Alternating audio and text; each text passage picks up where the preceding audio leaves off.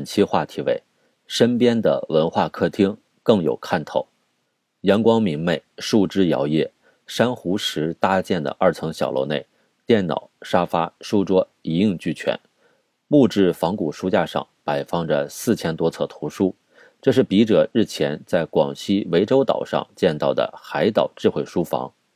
来自文化和旅游部的数据显示。目前，像涠洲岛海岛智慧书房这样的新型公共文化空间，全国已超过三点三万个。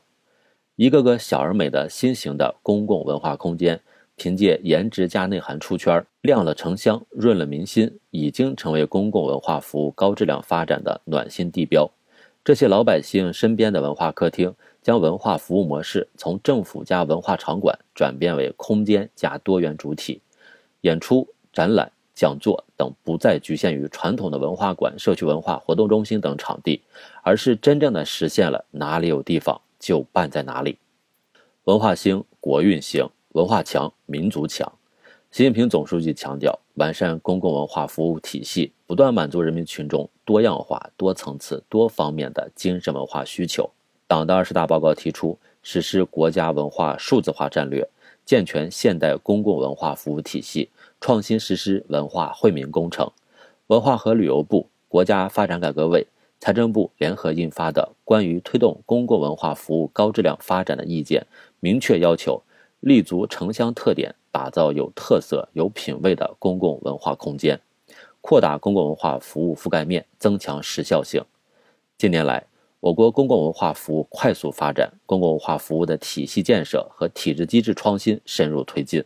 但是。中小型公共文化设施体系与群众文化需求之间仍然存在着一定的差距。于此而言，让身边的文化客厅如雨后春笋般的拔地而起，既是保障人民文化权益的题中应有之义，也是推进文化强国建设的应时之举。公共文化服务是人民群众对美好生活向往的重要内容。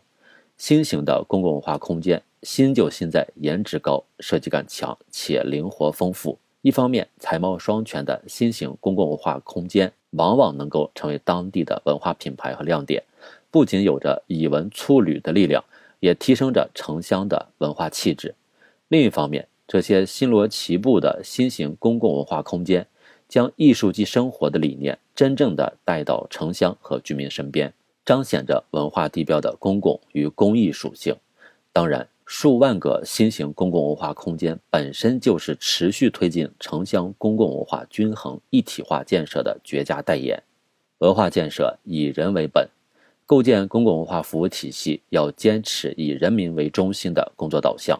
努力增强文化设施的群众性、便利性、服务性。新型公共文化空间的不断涌现，是近年来公共文化建设走向高质量发展的典型代表。也彰显着公共文化服务领域供给侧改革的持续深化，建设方式和运营机制更成熟，空间功能更多元，人文内涵更隽永，受众参与更方便，空间更有品位，服务提质增效。在 5G、云计算、大数据、人工智能等新一代信息技术的加持之下，